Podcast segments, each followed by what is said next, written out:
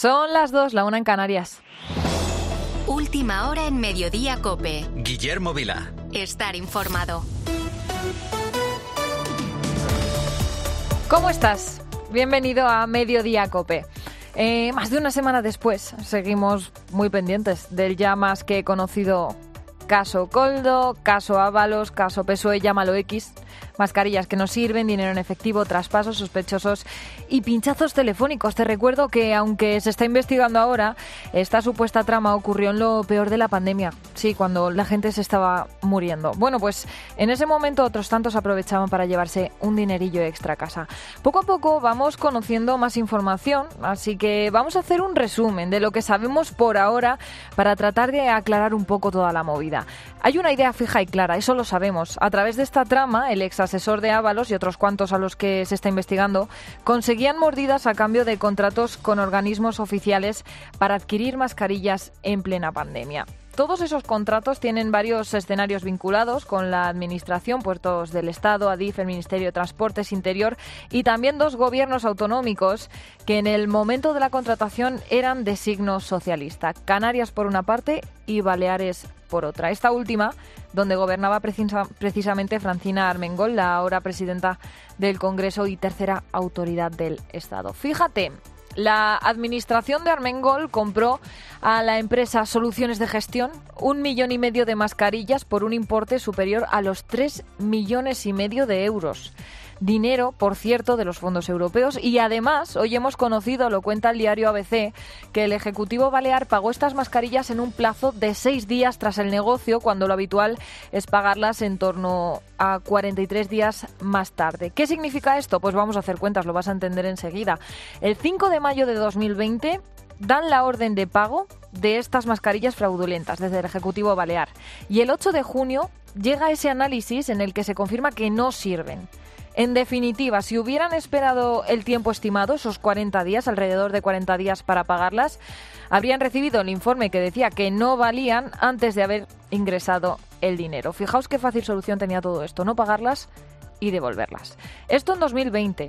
Pues ahora en 2023, tres años, bueno, ahora, el año pasado, tres años después, cuando ya habían perdido las elecciones, y a punto de dejar el poder balear, el gobierno de Armengol decide reclamar el dinero. Nos lo contaba la presidenta del gobierno balear, Marga Proens, en Herrera en Cope. Había una intención de ocultar la falsedad de estas mascarillas y había una intención de mentir en cuanto a la idoneidad de estas mascarillas y nadie está contestando quién llama a quién y por qué eh, este recelo en reclamar el dinero que es de todos y por qué se espera tres años y por qué al hacerlo el mismo día que dejan el gobierno pudiera parecer que se están más salvaguardando las espaldas porque saben que evidentemente hay una investigación en curso y que todo esto acabaría saliendo como así ha sido. Bueno, el mecanismo para reclamar el dinero lo acaba activando el Partido Popular cuando llega al gobierno balear, porque todo se había hecho, pues eso, deprisa y corriendo. Aunque, repetimos, el gobierno anterior sabía que esas mascarillas no valían e incluso Armengol redactó un informe de buenas referencias sobre la empresa, soluciones de gestión, declarando satisfactorias las entregas de mascarillas a sabiendas de que no era así. Proens nos lo confirmaba aquí en COPE. Estas mascarillas jamás salieron de este almacén, pero además, aún conociendo que eran mascarillas fake, el gobierno anterior, presidido por Francina Armengol, certificó que este pedido había llegado perfectamente. O sea, dijo que, eran idóneos. Eso es. Y este certificado de idoneidad es el que eh, se presenta también ante eh, la Unión Europea para poder adjudicar fondos FEDER para el pago de estos 3,7 millones de euros. Ah, y tenemos certeza también precisamente de que a Coldo le habían dado el chivatazo de que estaban investigando el asunto, cosa que cuadra, y una idea en la que hoy ha insistido el líder del Partido Popular, Alberto Núñez Feijo. Lo sabían hace tiempo y lo encubrieron durante tanto tiempo. Y de todas las reacciones posibles han elegido la reacción más temeraria y más disparatada. En lugar de dar explicaciones y colaborar con la justicia, tratan de tapar una trama que está absolutamente desbocada.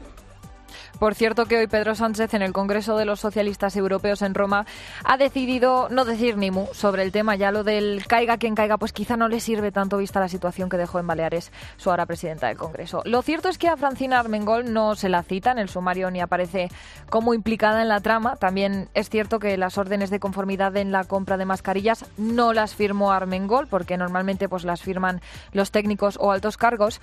Pero la cuestión aquí es si ella lo sabía o si debería de haberlo sabido como máxima responsable de ese gobierno y por ahí apunta el PP que ya pide su dimisión como presidenta del Congreso. Y es que, de hecho, hemos conocido también que los gobiernos de Castilla-La Mancha, de Aragón y de Asturias, también gobernados por el Partido Socialista durante la pandemia, recibieron esa llamada de la red de Coldo, pero ellos sí que rechazaron las mascarillas precisamente porque eran defectuosas.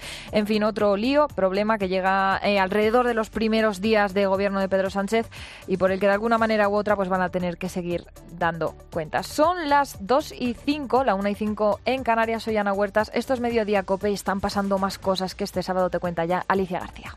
Escuchas Mediodía Cope. El independentismo catalán se ha revuelto este sábado contra la decisión del Supremo de abrir causa penal contra Puigdemont por terrorismo en el caso Tsunami. La presidenta de Junts, Laura Borràs, ha dicho esta mañana que al fugado Puigdemont se le persigue por independentista y que el terrorismo, según ella, es ahora una excusa. Pero el que queda claro pero lo que queda claro es que el aparato judicial español está dispuesto a no dejar de inventar delitos para atrapar al presidente Puigdemont. Pero si ellos siguen estrujando el Estado de Derecho, nosotros continuaremos sin renunciar a ellos. Ellos insisten, nosotros también. Ellos perseveran, nosotros también. Y no tumbarán al presidente. no tumbarán al presidente. Además, este sábado, el negociador de Sumar la última investidura, Jaume Asens, ha anunciado que el acuerdo entre el PSOE y Junts para la ley de amnistía es inminente. Después, el secretario general de Junts, Jordi Turull, ha rebajado esa inminencia, ha enfriado las prisas. Este jueves acaba el plazo, recordamos, para que la Comisión de Justicia del Congreso apruebe esa ley de amnistía. Por lo demás, en el norte de la India, una turista española ha sido atacada y violada en grupo. La mujer se encontraba junto a su marido en una tienda de campaña cuando un grupo de encapuchados les atacó mientras dormían. Y ojo al tiempo este fin de semana, porque la EMET advierte de un temporal con fuertes rachas de viento y lluvia. Este sábado todas las comunidades han activado y mantienen las alertas por lluvias, por nieve, por fuerte oleaje, también por viento. Para la próxima semana se espera otro tren de borrascas, como contaba en COPE el experto climático Jorge Olcina. Martes y miércoles van a ser días, digamos, soleados, de tranquilidad atmosférica, de anticiclón y luego volveremos a recuperar este tren de borrascas a partir del jueves, ¿no? Estamos viendo cómo las semanas se suceden, empieza jueves, viernes una borrasca, afecta todo el fin de semana, luego lunes, martes, miércoles se tranquiliza, pero de nuevo vuelve el jueves. Bueno, pues es, es lo que nos espera para esta próxima semana. Y familiares y amigos de Fernando Gómez Acebo, hijo de la infanta María Pilar y primo del rey, se están acercando este sábado hasta el tanatorio madrileño de La Paz para darle su último adiós. Fernando Gómez Acebo ha fallecido este viernes por la noche a los 49 años de forma repentina tras luchar contra una insuficiencia respiratoria crónica que se ha visto agravada durante los últimos meses. Y ya está en marcha la jornada de primera de este sábado, Alex Salguero. Desde las dos ha ahora arrancado en el Sánchez Pizjuán, el Sevilla Real Sociedad, de momento minuto 8 de partido, empate a cero. Muchos cambios en los vascos tras la derrota en la Copa ante el Mallorca. A las 4 y cuarto se va a jugar el Rayo Cádiz. La afición del Rayo ha rodeado esta mañana el estadio de Vallecas para reivindicar que el equipo no podía marcharse del barrio. A las seis y media se va a disputar el Getafe Las Palmas. A las 9 partidazo en Mestalla entre Valencia y Real Madrid. Ancelotti recupera a Bellingham y a José Lu todos los ojos pendientes de Vinicius tras los insultos racistas que sufrió la pasada temporada. En juego también en segunda desde las dos, el Eldense Villarreal B, de momento empate a cero y la gran cita del día es en Bahrein a partir de las 4 de la tarde. Ahora va a arrancar un nuevo Mundial de Fórmula 1. Sale desde la pole Verstappen, lo hace por delante de Leclerc y de Russell. Sainz es cuarto en parrilla, Alonso sexto. Los dos españoles sueñan con el podio. Gracias, Alex. Son las 2 y 9, es una hora menos en Canarias. Mediodía Cope. Guillermo Vila. Estar informado.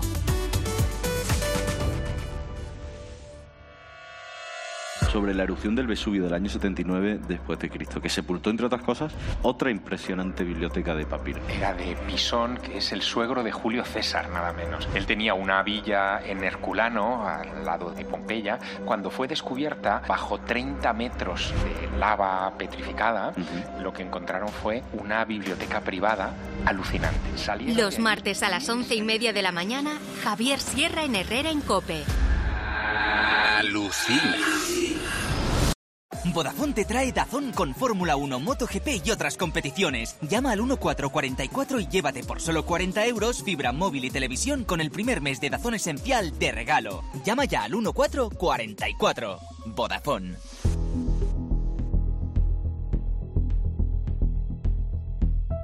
Mediodía Cope. Guillermo Vila. Estar informado. La Moncloa y Ferraz buscan sacudirse la presión del caso Coldo y limitar los daños. Son conscientes de que las investigaciones por el cobro de mordidas en la venta de mascarillas van a alargarse con nuevas revelaciones. Los socialistas ansían cambiar el actual clima. Ricardo Rodríguez, buenas tardes. Buenas tarde, los frentes abiertos del escándalo aprietan y en la misma Moncloa son incapaces de ocultar la alarma porque los acontecimientos fuera de su control les hunden en una atmósfera contraria al gobierno y al PSOE. Son días de vértigo, repasan desde las alturas en los que no colamos un solo mensaje. En Ferraz descuentan aguantar, mantener la cabeza fría y claro está, persistir en el combate al PP lanzado contra Francina Armengol. Es la pieza a batir que carece de cualquier intención de renunciar a la presidencia del Congreso Congreso y para ello cuenta con el apoyo de Pedro Sánchez. Dirigentes avisan de la necesidad de redoblar el contraataque sin dar en ningún momento la sensación de que el partido se esconde. Esto puede ser destructivo, describen gráficamente, resumiendo el sentir de muchos, porque nadie además es capaz de predecir exactamente si de manera inminente deberán afrontar otra avería y más seria aún. Y por otra parte, el presidente del Partido Popular, Alberto Núñez Feijóo, ha afirmado que Pedro Sánchez y su gobierno están en descomposición, dice, y le ha pedido que dé la cara sobre todo sobre todo este asunto de las mascarillas. En lugar de dar la cara, intentan encapsular todo lo que han hecho en los últimos años y ya van el presidente del gobierno, seis ministros, la presidencia del Congreso, dos secretarios de organización del Partido Socialista, todos, menos Ábalos, están callados. Todos, menos Ábalos, no dan ninguna explicación. Imagínase si el único que da explicaciones es Ábalos, ¿cómo estará el resto del Partido Socialista Obrero Español?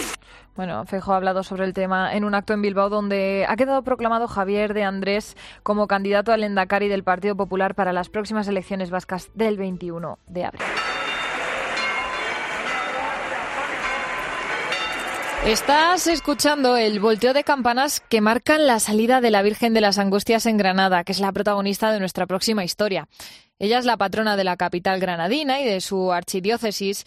Bueno, esta imagen es originaria, fíjate, del siglo XVI y se atribuye al escultor Gaspar Becerra. La imagen ha sido restaurada en los últimos meses y el pasado sábado 24 de febrero fue expuesta de nuevo al culto. El fervor de los granadinos, te podrás imaginar, hacia la Virgen de las Angustias, pues salta a la vista. Sí, era un momento ineludible, había que asistir a verla, cruzar la puerta de nuevo, ver el movimiento, ver cómo la Virgen se acercaba a su pueblo y bueno, siempre es un momento emocionante, pero este año con mucha más carga de emoción, mucha más ilusión.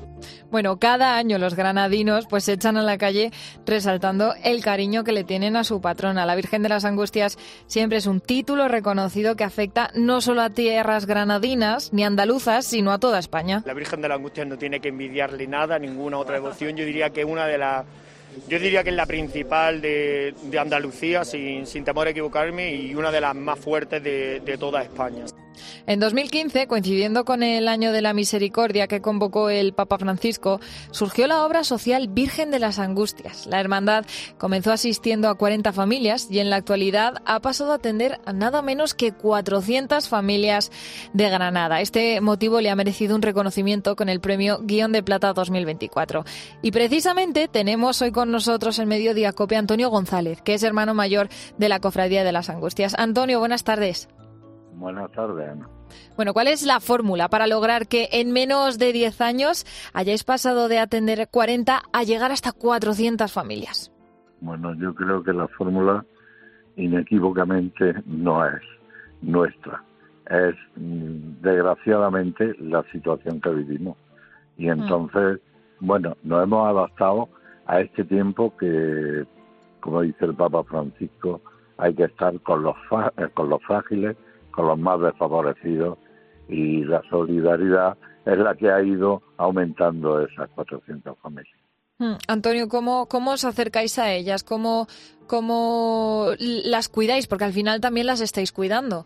Bueno, esto no es una ayuda eh, puntual, sino que es un seguimiento. Realmente el proceso es más bien, ellas se acercan a través de eh, cáritas parroquiales, diocesanas, también a través de entidades, y nosotros lo que hacemos es primeramente una acogida de las mismas. Es decir, esa acogida viene con una entrevista, un informe social y esa ayuda que va más allá de la meramente de esas necesidades primarias que vienen pidiendo. En este caso puede ser falta de, de alimentos, eh, recibos impagados y demás. Lo que hacemos posteriormente es ese seguimiento humano que debe de tener toda aquella persona que se la coge y más a un ente religioso como el nuestro y católico. El cristiano no puede quedarse en lo meramente físico. Tenemos que ayudar también en esa parte moral y de intentar ayudar posteriormente a esas otras necesidades como son los hijos, como son las familias. Por eso yo creo que la hermandad siempre dice que sí. Claro, y de manera cercana y también personal. ¿Cuántas personas eh, trabajáis en la obra social? aproximadamente unos 15 voluntarios.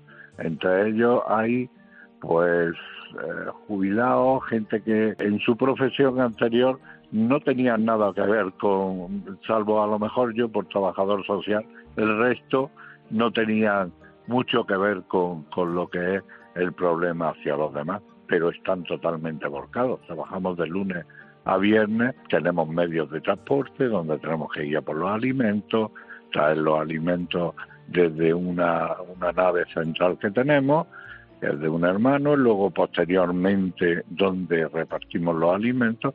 Entre, entre otras cosas, nos surtimos tanto del banco de alimentos en lo que es en perecederos como en no perecederos, que es del Ministerio de Agricultura.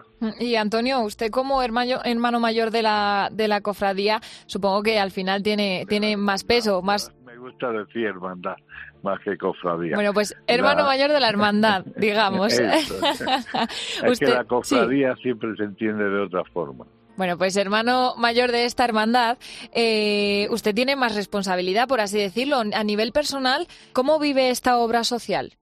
Bueno, fue una hace seis años, yo entré como vicehermano mayor y bueno, por circunstancias de la vida, eh, la incapacidad laboral me llevó a que podía dedicarle tiempo. Yo trabajaba o, o tenía esos conocimientos y siempre han estado en el trabajo social, por lo que intenté fue que esa obra social se transformara en realmente una asistencia global, no una puntual de dar alimentos. Y supongo que con mucho ánimo, ¿verdad? Con muchas ganas también de seguir con Pues esta yo- labor. Yo me levanto, yo me levanto por las mañanas y le digo la verdad, me levanto a trabajar.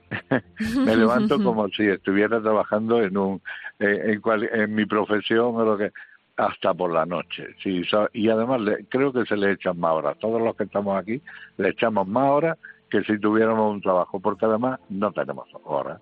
Claro. Es algo que te imbuye y, y que te da alegría, pero también esa satisfacción de poder estar con los demás y de que, bueno, esa máxima de que ayuda a tu hermano es estar con Jesús, eso es primordial. Mm. Se hace con, con entusiasmo, con mucha empatía y con mucha pasión también, me imagino. Mucha, mucha pasión. Y la gente cada vez que, que nos habla, creo que lo ve en la cara nuestra, en la satisfacción y en las emociones, porque cuántas historias de estas que vienen, vienen que no creen en nada, que no tienen sentido, porque además nosotros atendemos a todo tipo de, de seres humanos, sean de la creencia que sean, Sí. y lo que luego posteriormente nos damos cuenta es que a veces más de uno llega y dice, me ha acercado a, a ver a la Virgen. Yo no creía en la Virgen, pero la verdad ahora vienen a lo mejor con unas lágrimas de darle gracias, con lo cual si hemos hecho algo porque crean, eso nos satisface mucho más. Mm. Pues Antonio González, hermano mayor de la Hermandad de las Angustias, lo primero, os felicitamos por esta gran labor social que hacéis y lo segundo, también os agradecemos haber pasado este ratito en mediodía con nosotros. Buenas tardes. Si quieren venir alguna vez y verlo, pues aquí estamos. Pues muchísimas, gracias, por esa invitación. hasta luego. hasta luego.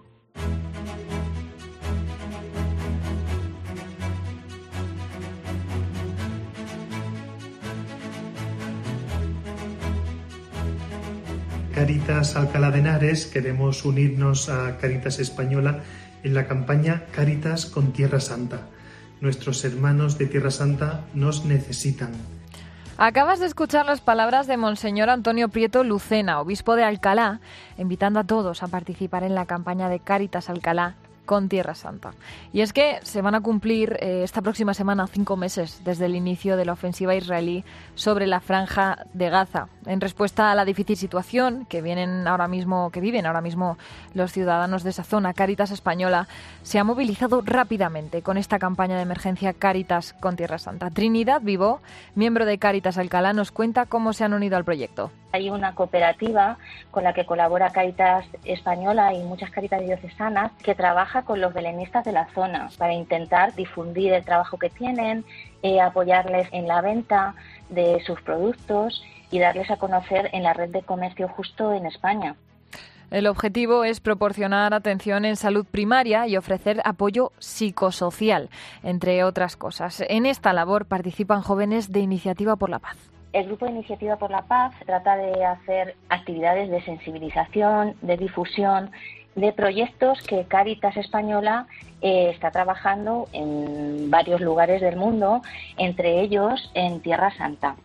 Y es que lo que está pasando allí en Gaza es una situación que continúa preocupando. Al menos 92 personas han fallecido en las últimas horas, la mayoría por ataques aéreos y de artillería, pero también cinco bebés por malnutrición y deshidratación. Desde el martes han muerto por este motivo al menos 15 niños en los hospitales del norte de la franja, donde la ayuda humanitaria pues no llega y se estima que viven 700.000 personas en riesgo de hambruna. Una semana trágica esta, tras la masacre ocurrida este jueves, en la que soldados israelíes dispararon a una multitud que esperaba la llegada de ayuda humanitaria. El ataque dejó 104 muertos y más de 700 heridos según Hamas. Este sábado, el presidente estadounidense Joe Biden, de hecho, ha asegurado que llevará a cabo un primer lanzamiento aéreo militar de alimentos y suministros allí, en la franja de Gaza. También ha adelantado que espera que pronto se llegue a un acuerdo para la liberación de los rehenes en poder de los terroristas de Hamas, los rehenes israelíes, y también espera un alto el fuego de seis semanas en la ofensiva israelí que permita la entrada de ayuda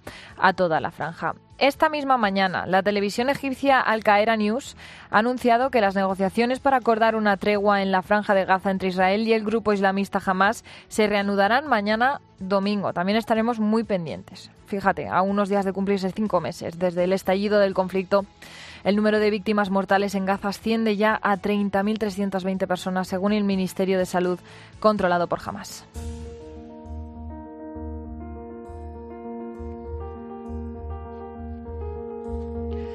Y te voy a hablar de uno de los fármacos que está más presente en los botiquines de los españoles y al que se recurre, o mejor dicho, recurrimos por dolor de cabeza, inflamación, fiebre o molestias leves. ¿Te imaginas cuál es? Eso es, el ibuprofeno. Su consumo, fíjate, es tan alto en toda Europa que hay países como Francia que han decidido ponerle coto. A partir de abril, los franceses no verán más publicidad de este medicamento porque los médicos creen que se abusa demasiado de ellos. Y España pues no escapa de este abuso. En total, en nuestro país se venden al año 46 millones de cajas de ibuprofeno. Si tenemos en cuenta que somos más de 48 millones de españoles, pues es un dato que impacta bastante, pero lo más llamativo es que más de 8 millones de personas toman dosis de ibuprofeno superiores a las recomendadas, recomendadas según voces expertas del Congreso de la Sociedad Española de Farmacia Comunitaria. Su consumo está tan normalizado y extendido que no se percibe el riesgo. Pero los expertos recuerdan que una ingesta en exceso puede tener consecuencias a largo plazo. Por un lado están las reacciones gastrointestinales, lo explica Emilio Vargas Castrillón, director del Grupo de Investigación de Farmacología Clínica y Evaluación de Medicamentos de la Universidad Complutense de Madrid si es un uso de dosis altas y durante tiempos mantenidos, lo más problemático pues son los efectos adversos a nivel gastrointestinal, pues como úlceras, perforaciones, eh, hemorragias digestivas, que pueden ser bastante graves. Eso en cuanto a los riesgos gastrointestinales y por otro lado están los riesgos cardiovasculares la aparición de problemas de ictus, de embolias en extremidades o de problemas tipo de infarto agudo de miocardio. Sobre todo esto ocurre en pacientes hipertensos o que tienen algún problema cardiovascular previo.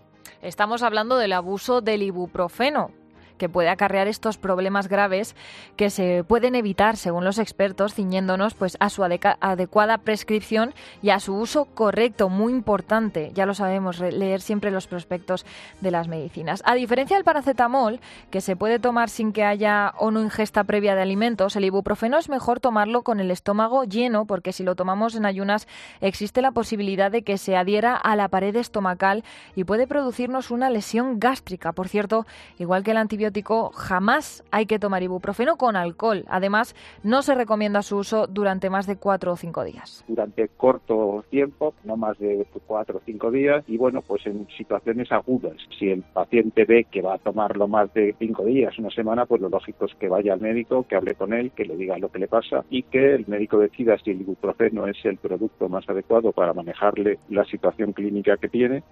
Las dosis de 200 y 400 gramos pues, se llevan dispensando sin receta desde hace ya muchos años. Algunos expertos consideran que se debería volver a limitar su venta, pero otros como Emilio Vargas creen que puede tener un efecto contraproducente. El problema de limitar el uso de estas dosis, pues sería que la gente al final, si le duele, si le tiene algún problema, se toma algo. Y si no se toma el ibuprofeno, pues se tomaría algún otro producto bueno, pues en general si tenemos un dolor leve y podemos aliviarlo con descanso, leyendo un libro, dando un paseo, pues estaremos ayudando más a nuestra salud que con cualquier analgésico, porque cuantas menos pastillas tomemos, mejor.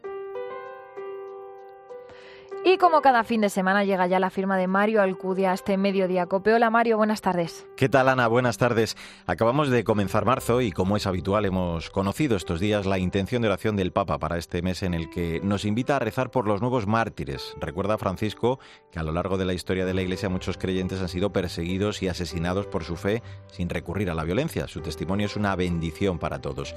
Por ello nos pide orar por los nuevos mártires, los de este tiempo, para que contagien a la Iglesia su valentía y su impulso misionero. Desde luego que entre ellos hay que contabilizar a la docena de personas que perdieron la vida el domingo pasado en Burkina Faso después del atentado contra una parroquia. El obispo de Dori, la diócesis donde se produjeron los hechos, ofrecía todo un precioso testimonio de cómo afrontarlo. Decía Logan Daviré que a la sangre derramada respondemos con amor. La única respuesta es el amor, la paz. Paz, fe y esperanza, pedía Monseñor Daviré a sus fieles, a los que anima a seguir viviendo la caridad cristiana sin caer en la tentación de responder a la violencia con violencia. Los cristianos, señalaba, no tenemos otra forma de vivir, debemos basar nuestra vida en el Evangelio. No pertenecemos a una religión que medita la venganza. Nuestra relación con los demás debe basarse en la fraternidad, la amistad y la ayuda mutua. Burkina Faso está siendo asolada por grupos terroristas islamistas desde 2015. El obispo católico está convencido de que la motivación no es el odio contra los cristianos. Cree que la estrategia de los terroristas es un flagrante intento de instrumentalizar las religiones para crear confusión en la nación.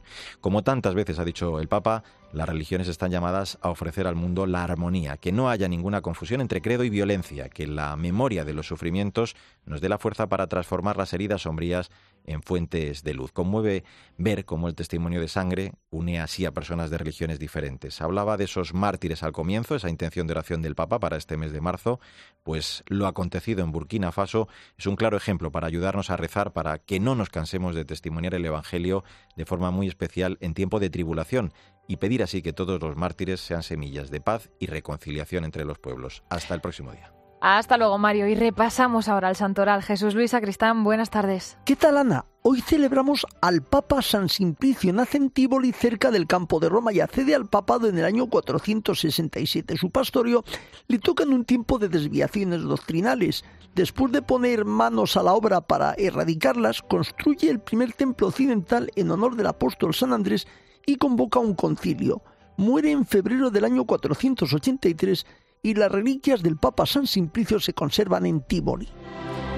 Gracias Jesús Luis, estamos llegando ya a las dos y media de la tarde, una hora menos en Canarias. Continuamos en Mediodía Cope.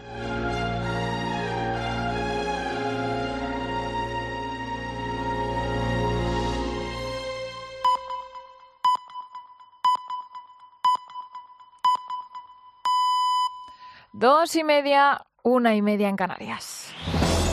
Última hora en Mediodía Cope. Guillermo Vila. Estar informado. Buenas tardes, ¿qué tal? Sigues en Mediodía Cope, gracias por estar al otro lado de la radio. Más de una semana después, seguimos pendientes del ya más que conocido caso Coldo, caso Ábalos, caso PSOE, llámalo X mascarillas que no sirven, dinero en efectivo, traspasos sospechosos y pinchazos telefónicos. Te recuerdo que aunque se está investigando ahora, esta supuesta trama ocurrió en lo peor de la pandemia, cuando la gente prácticamente se estaba muriendo. Bueno, pues en ese momento otros tantos aprovechaban para llevarse un dinerillo extra a casa. Poco a poco vamos conociendo más información, así que vamos a hacer un resumen de lo que sabemos por ahora, para tratar de aclararnos con toda la movida. Hay una idea fija y clara. A través de esta trama, el, acceso, el ex asesor de Ábalos y otros cuantos a los que se está investigando conseguían mordidas a cambio de contratos con organismos oficiales para adquirir mascarillas en plena pandemia. Todos esos contratos tienen varios escenarios vinculados con la Administración, Puertos del Estado, ADIF, el Ministerio de Transportes Interior y dos gobiernos autonómicos que en el momento de la contratación eran de signo socialista. Por una parte Canarias y por otra Baleares. Esta última donde gobernaba Francina Armengol, la ahora presidenta del Congreso y tercera autoridad del Estado. Fíjate, la administración de Armengol compró a la empresa Soluciones de Gestión un millón y medio de mascarillas por un importe superior a los tres millones y medio de euros. Dinero, por cierto, de los fondos europeos. Y además, hoy hemos conocido, lo cuenta el diario ABC, que el Ejecutivo Balear pagó estas mascarillas en un plazo de seis días tras el negocio, cuando lo habitual es pagarlas en torno a 43 días más tarde. Esto lo vamos a entender ahora mismo. Fíjate, vamos a hacer cuentas. El 5 de mayo de 2020 dan la orden de pago de estas mascarillas fraudulentas y el 8 de junio llega ese análisis en el que se confirma que no, que no sirven. En definitiva, si hubieran esperado el tiempo estimado, esos alrededor de 40 días para pagarlas, habrían recibido el informe que decía que no valían antes de haber ingresado el dinero. Fijaos qué fácil solución tenía todo esto, no pagarlas y devolverlas. Esto en 2020. Bueno, pues el año pasado, en 2023, tres años después, cuando ya habían perdido las elecciones y a punto de dejar el poder balear, el gobierno de Armengol decide reclamar ese dinero. Nos lo contaba la presidenta del gobierno balear actual, Marga Proens, en Herrera Cope. Había una intención de ocultar la falsedad de estas mascarillas y había una intención de mentir en cuanto a la idoneidad de estas mascarillas y nadie está contestando quién llama a quién y por qué eh, este recelo en reclamar el dinero que es de todos y por qué se espera tres años y por qué al hacerlo el mismo día que dejan el gobierno pudiera parecer que se están más salvaguardando las espaldas porque saben que evidentemente hay una investigación en curso y que todo esto acabaría saliendo como así ha sido. Bueno, pues al final el mecanismo para reclamar el dinero lo acaba activando el Partido Popular cuando llega al gobierno balear porque todo se había hecho, pues eso, deprisa y corriendo, aunque, repetimos, el gobierno anterior sabía que esas mascarillas no valían, e incluso Armengol redactó un informe de buenas referencias sobre la empresa Soluciones de Gestión declarando satisfactorias las entregas de mascarillas a sabiendas eso de que no era así. Proens nos lo confirmaba aquí en COPE. Estas mascarillas jamás salieron de este almacén, pero además, aún conociendo que eran mascarillas fake, el gobierno anterior, presidido por Francina Armengol, certificó que este pedido había llegado perfectamente. O sea, dijo Eso- que, era- que eran idóneos. Eso es. Y este certificado de idoneidad es el que eh, se presenta también ante eh, la Unión Europea para poder adjudicar fondos FEDER para el pago de estos 3,7 millones de euros. Ah, y tenemos certeza también precisamente de que a Coldo le habían dado el chivatazo de que estaban investigando el asunto, cosa que cuadra. Y una idea en la que hoy ha insistido el líder del PP, Alberto Núñez Feijóo. Lo sabían hace tiempo y lo encubrieron durante tanto tiempo. Y de todas las reacciones posibles han elegido la reacción más temeraria y más disparatada. En lugar de dar explicaciones y colaborar con la justicia, tratan de tapar una trama que está absolutamente desbocada. Por cierto que hoy Pedro Sánchez en el Congreso de los Socialistas Europeos en Roma ha decidido no decir ni mu sobre el tema. Ya lo del caiga quien caiga, pues quizá no le sirve tanto vista la situación que dejó en Baleares su ahora presidenta del Congreso. Lo cierto es que a Francina Armengol no se la cita en el sumario ni aparece como implicada en la trama. También es cierto que las órdenes de conformidad en la compra de mascarillas no las firmó Armengol porque normalmente las firman los técnicos o altos cargos, pero la cuestión aquí es si ella lo sabía o si debería haberlo sabido como máxima responsable de ese gobierno. Y por ahí apunta el Partido Popular que ella pide su dimisión como presidenta del Congreso. Y es que, de hecho, hemos conocido también que los gobiernos de Castilla-La Mancha, de Aragón y de Asturias, también gobernados por el Partido Socialista durante la pandemia, recibieron esa llamada de la red de Coldo, pero ellos sí, sí, rechazaron las mascarillas precisamente porque eran defectuosas. En fin, otro lío problema que llega en alrededor de los 100 primeros días de gobierno de Pedro Sánchez y por el que de alguna manera u otra pues bueno pues van a tener que seguir dando cuenta. Son las 2 y 35, la 1 y 35 en Canarias, soy Ana Huertas y esto es Mediodía Cope. Están pasando más cosas que te cuento ya con Alicia García. Escuchas Mediodía Cope. Una turista española es atacada y violada en grupo en el norte de la India. Se encontraba junto a su marido en una tienda de campaña cuando un grupo de encapuchados les atacó mientras dormían. Siete hombres la violaron. Hay tres detenidos. La pareja estaba en la India dentro de un viaje que realizan en moto por todo el mundo. El presidente de Ucrania, Volodymyr Zelensky, pide a los países occidentales más defensas antiaéreas. Tras una noche de ataques rusos con drones kamikaze en varios puntos del país que han dejado al menos tres fallecidos. Entre tanto, cientos de ciudadanos siguen acudiendo en Moscú al cementerio donde ayer era enterrado el opositor ruso Navalny.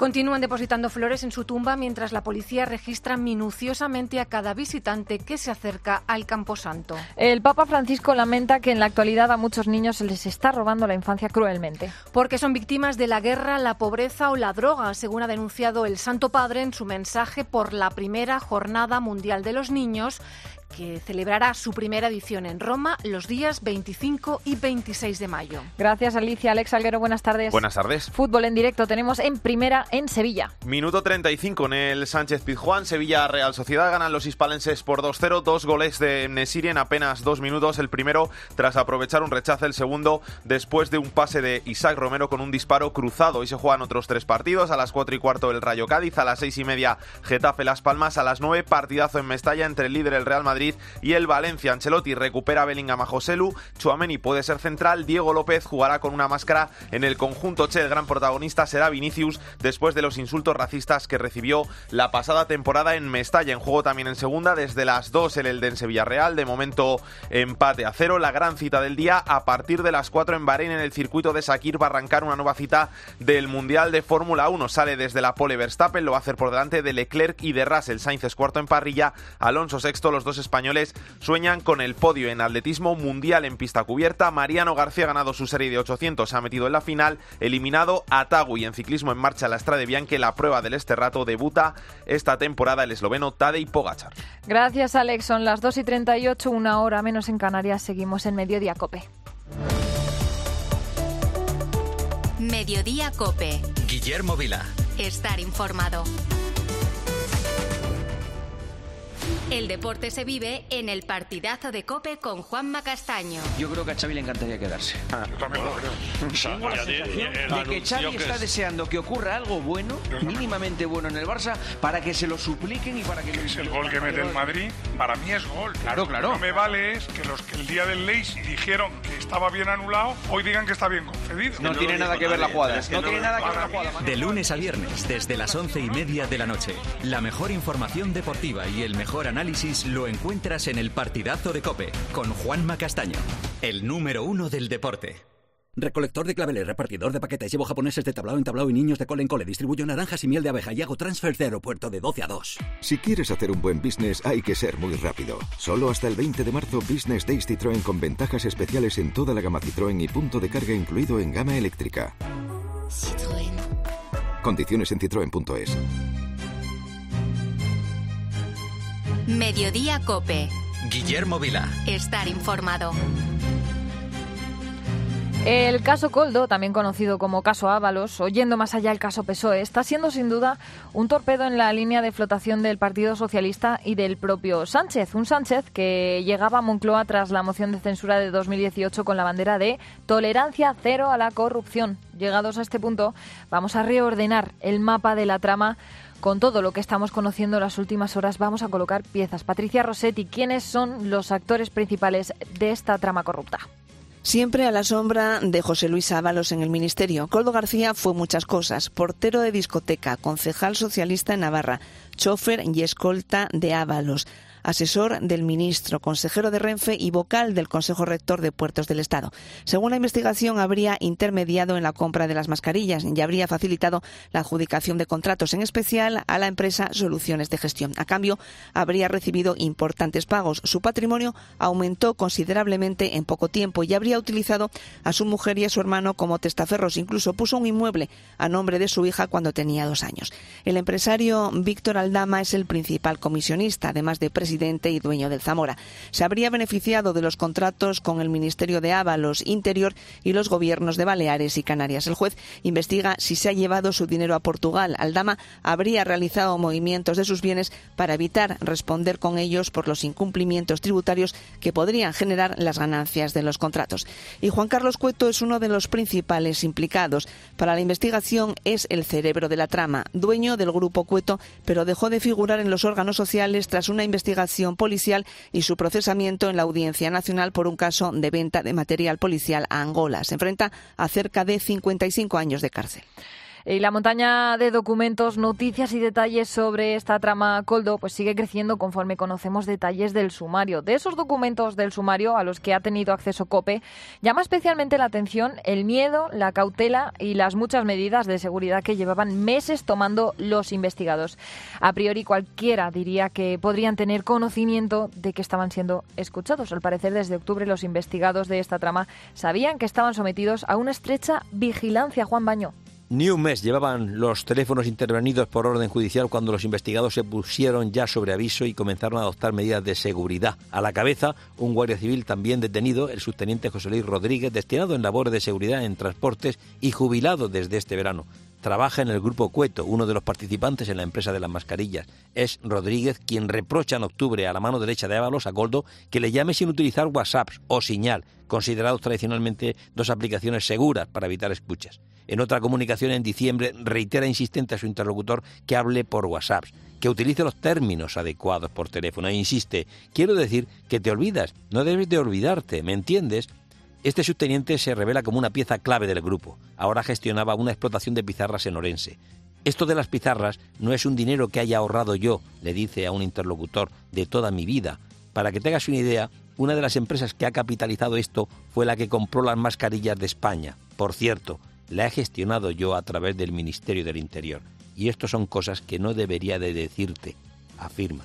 Llega a asegurar que una de las empresas del Grupo Cueto, Repuestos Juan Carlos Alcotán, suministra los repuestos a la Guardia Civil y al Ejército de Tierra.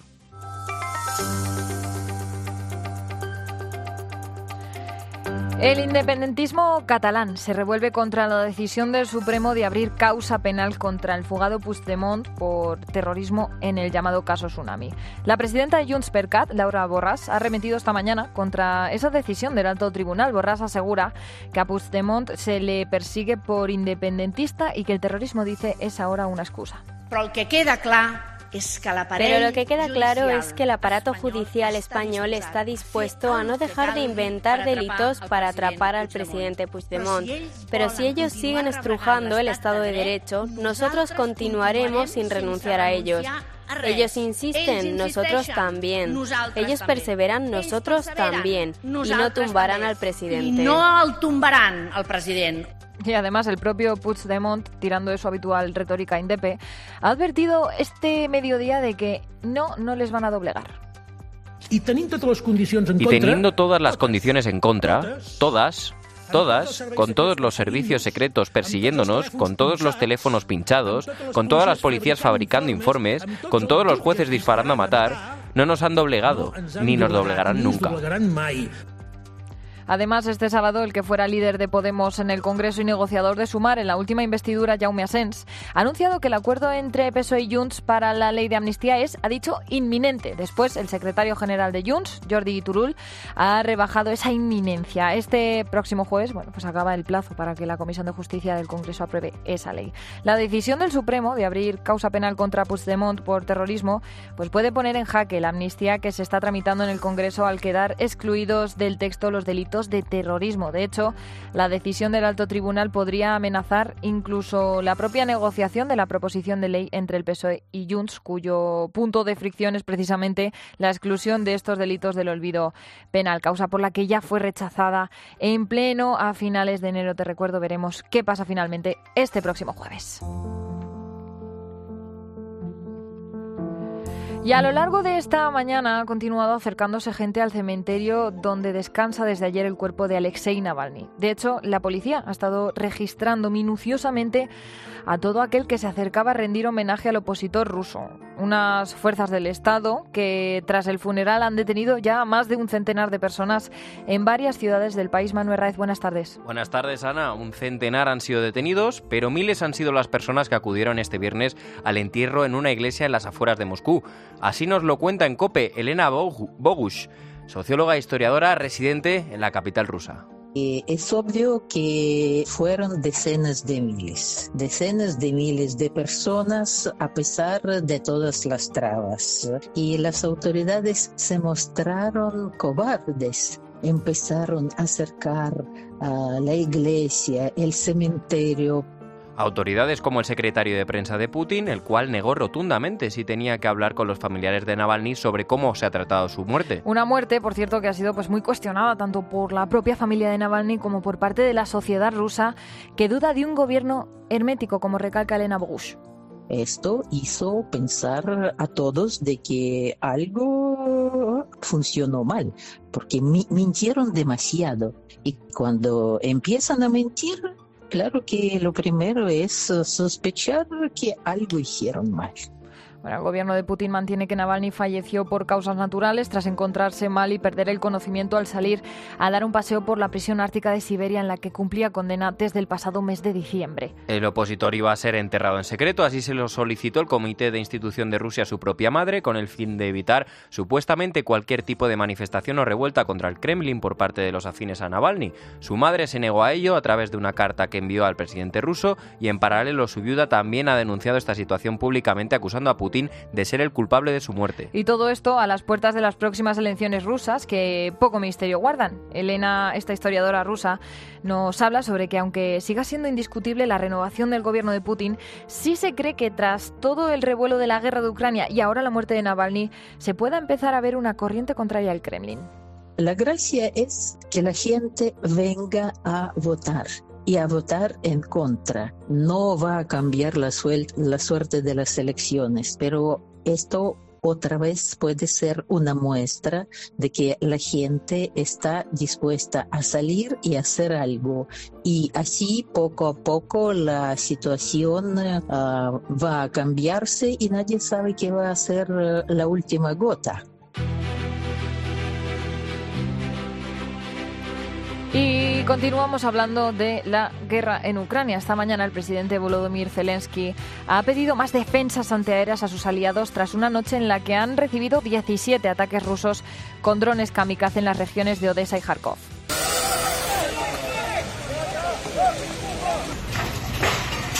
Eso que escuchamos son los escombros que caen de uno de los edificios afectados por los ataques. Ha sido en Odessa, donde un bloque residencial de 18 plantas ha quedado parcialmente destruido. Por el momento, las víctimas ascienden a tres fallecidos, entre ellos un niño y ocho heridos. Este viernes Zelensky y el primer ministro holandés Mark Rutte ha firmado, han firmado un acuerdo de garantía de seguridad en la ciudad de Kharkov. Desde el comienzo de las hostilidades, más de 20.000 edificios han sido destruidos en esta ciudad. Países Bajos donará 150 millones de euros adicionales a una iniciativa checa para comprar munición para Ucrania a países de todo el mundo. Y también hoy Pedro Sánchez se ha reunido con el canciller alemán Olaf Scholz para estudiar, dicen, nuevas formas para seguir apoyando a Ucrania frente a la agresión rusa, al margen del Congreso del Partido de los Socialistas Europeos que se celebra en Roma.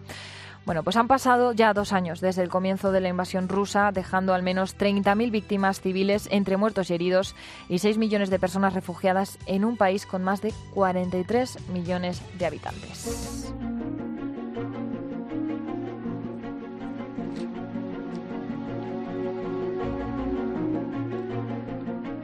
Y marzo ha comenzado con un nuevo mordisco al bolsillo para 27 millones de consumidores. El gobierno anunció que este año el IVA pasaría del 5 al 10%, pero desde el 1 de marzo todos los consumidores pagaremos un 11% más porque el IVA vuelve al 21%. Estamos hablando del IVA. El Ejecutivo no preveía que esto sucediese hasta que terminase el año. De hecho, anunció que hasta diciembre de 2024 seguiría esa reducción. ¿Pero qué ha ocurrido?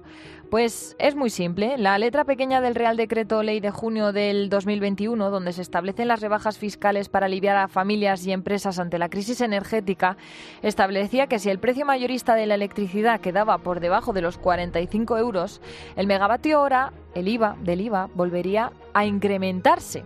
Ya ha pasado. Febrero ha cerrado con un precio medio de la luz de 40 euros el megavatio hora, un 40% menos que en enero y su nivel más bajo en tres años. Así lo explicaba Paco Valverde, experto en el mercado eléctrico en la mañana del fin de semana ha soplado el viento que ha habido un récord histórico de producción de generación eólica para un febrero, sobre todo el último tercio de mes. Pero luego tampoco es que haya hecho mucho frío, entonces al haber demanda más flojita, pues eso también hace abaratar los precios. Bueno, la factura media de la luz de febrero queda en 51 euros según la OCU. Es un 33% menos que hace un año. No está nada mal, la verdad. Ahora bien, con la subida del IVA, ¿cuánto se incrementará el recibo de marzo? El recibo que recibamos de nuestra luz de marzo. Pues va a depender de lo que tengas contratado. Si eres un consumidor de la tarifa regulada, el que depende del mercado mayorista, pues pagarás entre 5 y 10 euros más. Aunque si lo comparamos con la factura de enero, el precio puede ser menor. Los que están en el mercado regulado tienen una tarifa que está indexada a este mercado mayorista que ha bajado tanto. Con lo cual lo que van a notar es que aunque tengan una subida del IVA del 21% con respecto a la factura de enero, van a notar un bajón impresionante, pues del orden de un 30% y quienes se van a ver más afectados son los que están en el mercado libre, que dependerá de la tarifa que tengan pactada con su comercializadora y del consumo. Los que están a precio fijo en mercado libre, su tarifa no está ligada a este mercado mayorista. Pagan siempre lo mismo, pues eh, esto suba o esto baje. Quiere decirse que con respecto a enero lo que van a notar es una factura más cara, porque el IVA se va a encarecer eh, del 10 al 21%. Es decir, será un 11% más que en febrero, pero recuerda, esto será siempre y cuando el precio medio de la luz se encuentre por debajo de los 45 euros el megavatio hora. Si lo supera, el IVA de nuevo se recortará al 10% en la factura del mes siguiente, algo que podría darse a partir de junio si tenemos en cuenta los precios a futuro.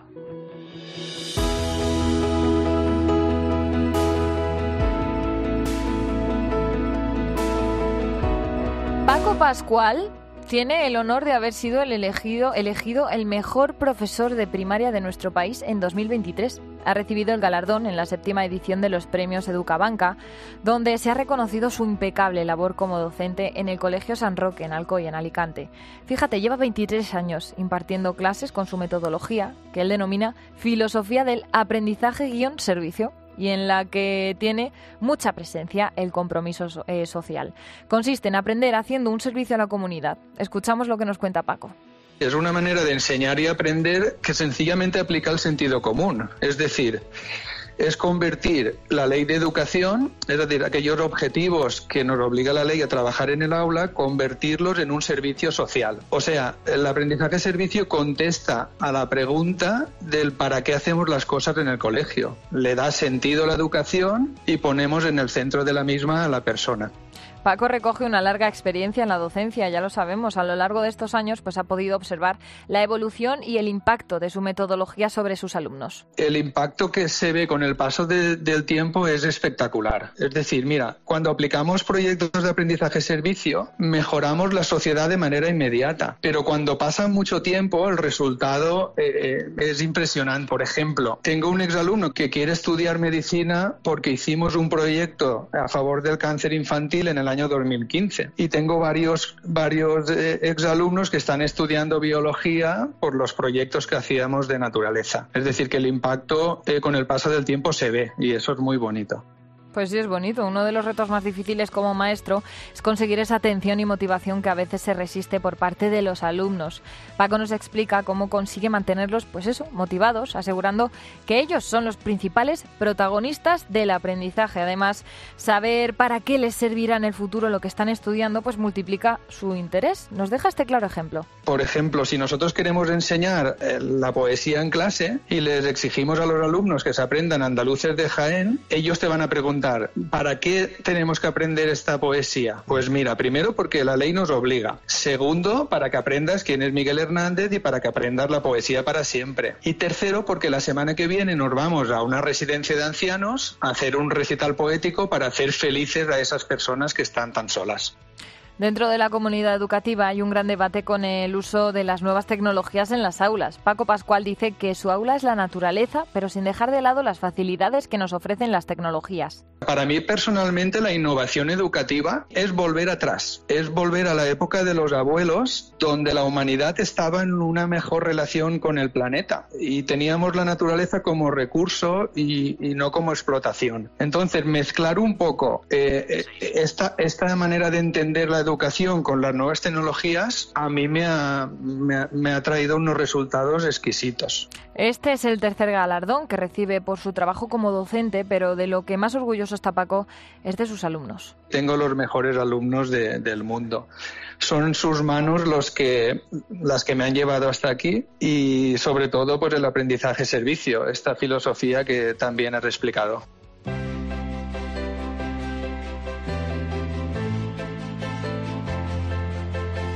25.300 millones de euros. Es lo que nos cuesta a día de hoy el absentismo laboral en España. Durante estos últimos cinco años, este coste se ha disparado en un 74%, alcanzando un nuevo récord. Una cifra que comenzó a subir antes de la pandemia, que se agravó durante los años más duros del COVID, pero que a diferencia de lo que se podía esperar, no ha disminuido, sino que sigue aumentando. Esa cifra, esos 25.300 millones, es el total del dinero que cuesta a la seguridad social y a las empresas la cantidad de bajas laborales que existen en la actualidad. Son datos de un estudio elaborado por la Confederación Empresarial de Madrid y la Asociación de Mutuas de Accidentes de Trabajo. Elsa Peñasco, buenas tardes. Buenos días, buenas tardes, Ana. Eh, pues sí, el año pasado se produjeron más de 8 millones de bajas por enfermedades y accidentes no laborales.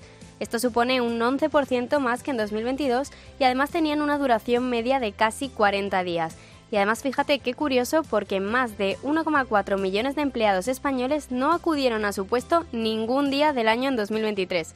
Además, las enfermedades que acaparan la mayor parte del gasto generado por estas bajas son las relacionadas con problemas de huesos, tendones, músculos y también los trastornos mentales como la ansiedad o la depresión. José Polo, médico de atención primaria, nos ha hablado en COPE de que las cifras no terminan de casar, ¿no? La cantidad de bajas que hay con la buena salud que tenemos los españoles. Yo creo que es un poco contradictorio porque en España no tenemos mala salud. Somos de los países con mayor esperanza de vida y nuestros indicadores de salud siempre han sido buenos con respecto a otros países. En determinados momentos, pues el paciente no puede trabajar y puntualmente, pues no trabaja. Bueno, pero aparte de la salud tenemos que tener en cuenta otros factores para entender que el absentismo laboral cada vez sea mayor, porque ciertos casos también tienen que ver con la precariedad laboral que se vive en algunos sectores. Nos lo explica Manel Fernández Jaya, experto en relaciones laborales y formador de directivos de empresas. Tenemos un marco normativo que cada vez más protege al trabajador, es garantista. Luego están las condiciones de trabajo, muchas veces son precarias. De hecho, el absentismo afecta más, sobre todo a trabajadores jóvenes y mujeres, que justamente son los sectores con más precariedad laboral. Y luego estarían también las condiciones de trabajo, la cultura de la empresa, las prácticas de recursos humanos. Si seguimos desglosando estos datos, 1,52 millones de personas faltan a su trabajo los lunes, frente a alrededor de un millón que lo hacen los martes y los miércoles. Después la cifra baja a 920.000 los jueves y a 736.000 los viernes. Bueno, está claro que la mayoría de bajas que se dan en los trabajos son fundamentadas, pero como en todo en esta vida también hay gente que aprovecha el tirón, digamos, y empiezan a tener síntomas de cuentitis aguda, podríamos decir, siendo injustos pues con otros trabajadores que sí tienen problemas de salud serios. Y para estos casos hay empresas, fíjate, que acuden a detectives para que investiguen a aquel o a aquellos empleados sospechosos de estar fingiendo una enfermedad. Enrique es uno de esos detectives y nos cuenta que acaban demostrando el fraude de forma altísima los casos terminan en fraude. Porque normalmente cuando se nos contrata es porque ya ha habido una paciencia excesiva por parte del empresario y ya hay algo flagrante realmente. Bueno, trabajar para los buenos y no para los malos también nos dicen eh, los expertos que es la mejor manera de acabar con estas personas, pues que se aprovechan un poco de la situación. Sin duda, el absentismo es un gravísimo problema para el país y el atasco a la hora de dar las bajas y las altas tampoco ayuda y por eso las mutuas quieren que ese laberinto burocrático se haga más pequeño para poder ellos directamente también dar algunas altas y algunas bajas. Estamos a punto de llegar a las 3 de la tarde, las 2 de la tarde en Canarias. Te quedas aquí con nuestros compañeros de tiempo de juego y el mejor deporte. Hasta mañana.